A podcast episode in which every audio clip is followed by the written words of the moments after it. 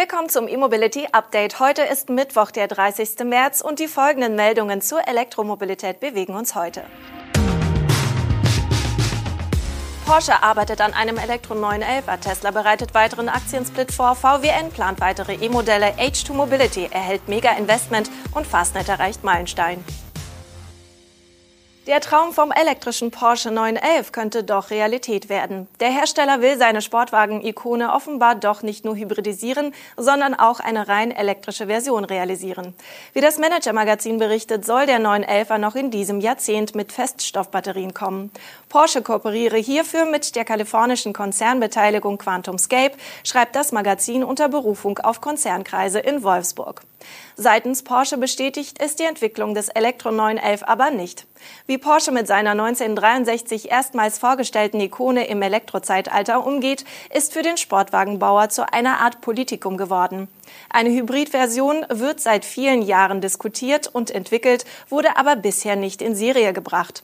Da das Heckmotorkonzept mit dem Sechszylinderboxer und der Innenraum mit der 2 plus 2 Sitzauslegung nicht angetastet werden soll, ist der Bauraum für zusätzliche Hybridkomponenten knapp.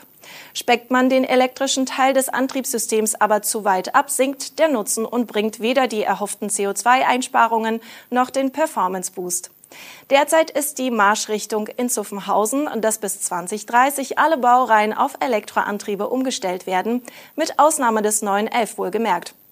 Für die Markenikone sollen es neben der möglichen Teilelektrifizierung die synthetischen Kraftstoffe richten, um das Auto CO2-neutral zu bekommen. Das bekräftigt auch das Manager-Magazin in dem aktuellen Bericht. Porsche-Chef Oliver Blume lasse die Ingenieure trotzdem weiter an einer Elektroversion arbeiten, heißt es. Verzögerungen gibt es laut Manager-Magazin derweil beim elektrischen Nachfolger des Macan. Die E-Version werde wegen Softwareproblemen nun bestenfalls erst Ende 2023 fertig. Voll losgehen werde es mit der Produktion allerdings kaum vor 2024, heißt es. Tesla hat bestätigt, dass das Unternehmen einen weiteren Aktiensplit plant. Wie der Elektroautohersteller mitteilt, wird er seine Aktionäre bei der nächsten Hauptversammlung hierfür um Zustimmung bitten. Tesla hatte seine Aktie bereits 2020 gesplittet. Der Firmenwert ändert sich durch einen solchen Aktiensplit zwar nicht, da sich aber der Firmenwert auf deutlich mehr Aktien verteilt, verfügt jede Aktie nun über einen geringeren Anteil am Unternehmen. Damit ist die Aktie auch automatisch weniger wert. Damals wurde die Aktie Aktie im Verhältnis 1 zu 5 gesplittet. Es wurde also jedem Aktionär eine Dividende von vier zusätzlichen Stammaktien für jede gehaltene Aktie ins Depot gebucht. Ein Beispiel, statt einer Aktie mit einem Wert von 1000 Dollar hatte der Anleger danach fünf Aktien je 200 Dollar Wert im Depot. Ein konkretes Verhältnis für den nächsten Split nennt Tesla noch nicht. In den vergangenen Monaten war die Aktie aber wieder über 1000 Dollar gestiegen. Mit dem Aktiensplit will Tesla vor allem die Einstiegshürde in eine mögliche Investition senken, was wohl vor allem für Kleinanleger relevant ist. Damit solle es mehr Angestellten und Investoren ermöglicht werden, auch Aktionär zu werden, erklärte Tesla bereits 2020. Der Unterschied, damals konnte Tesla den Aktiensplit noch allein beschließen. Da die Zahl der zugelassenen Aktien jetzt aber zu hoch ist, muss die Genehmigung durch die Aktionäre auf der Hauptversammlung erfolgen.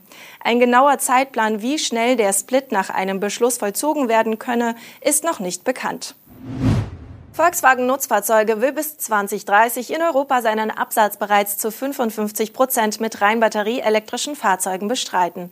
Dazu sollen nicht nur die derzeit angekündigten Baureihen wie der ID-Bus und der e-Crafter beitragen, sondern auch neue Modelle mit elektrischem Antrieb. Das neue Ziel ist Teil der weiterentwickelten Strategie GRIP 2030, zu der jetzt Details vorgestellt wurden. Ein wichtiger Punkt mit der Festlegung auf Batteriefahrzeuge bleiben Plug-in-Hybride und Brennstoffzellenmodelle beim 55-Prozent-Ziel eindeutig außen vor. Im Werk Hannover laufen derzeit die finalen Vorbereitungen für die Serienproduktion des neuen ID-Bus. Dazu gehört auch die Qualifizierung von mehr als 5000 Beschäftigten für den Bau von Elektrofahrzeugen. Rund 60 Prozent der Mitarbeiter haben die Qualifikation bisher absolviert. Bei den restlichen 40 Prozent soll das bis zum Produktionsstart abgeschlossen sein.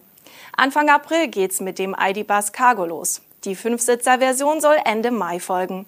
Geplant ist in diesem Jahr die Produktion von 12.000 bis 15.000 Einheiten. Im kommenden Jahr sollen es dann 50 bis 60.000 Fahrzeuge werden.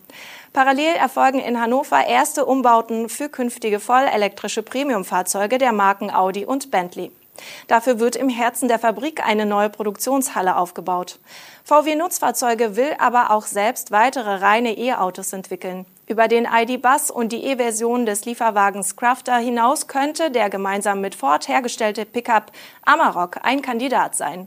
Das elektrische Campermobil ID California wird derweil erst nach 2025 kommen. Der Wasserstofftankstellenbetreiber H2 Mobility hat ein Investment über 110 Millionen Euro erhalten, um seine nächste Wachstumsphase zu finanzieren. Dabei ist mit dem französischen Investor High24 erstmals ein unabhängiger Geldgeber eingestiegen, der nicht Industriepartner ist.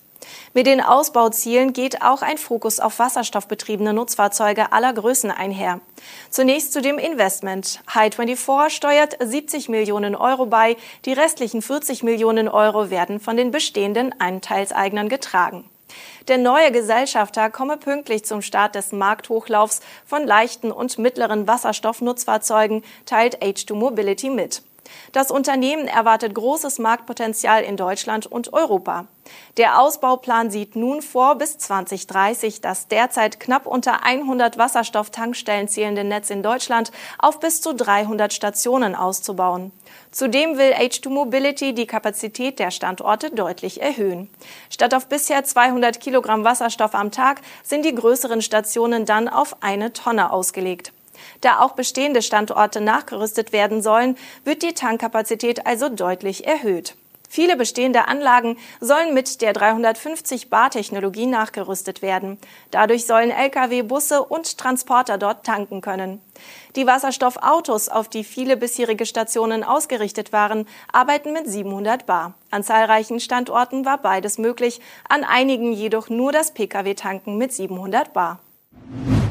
Und zum Schluss noch ein Blick in die Ladestatistik von Fastnet. Der niederländische Schnellladeanbieter hat im vergangenen Jahr 70 Prozent mehr Ladevorgänge an seinen Stationen verzeichnet. Dadurch konnte die Marke von einer Million Ladevorgängen in einem Jahr geknackt werden. Möglich wurde das nicht nur durch die wachsende Zahl an Elektroautos in Europa, sondern auch durch die Vergrößerung des Ladenetzes. Fastnet hat sein Schnellladenetz durch die Eröffnung von 57 neuen Standorten im Jahr 21 erheblich ausgebaut.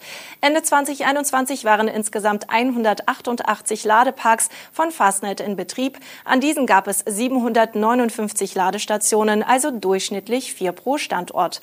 Bei den Ladevorgängen hat Fastnet übrigens 21 Gigawatt Kilowattstunden Energie verkauft, was einem Plus von 89 Prozent entspricht. Somit ist die Energiemenge stärker gestiegen als die Zahl der Ladevorgänge. Folglich wurde bei jedem Ladevorgang mehr Energie geladen.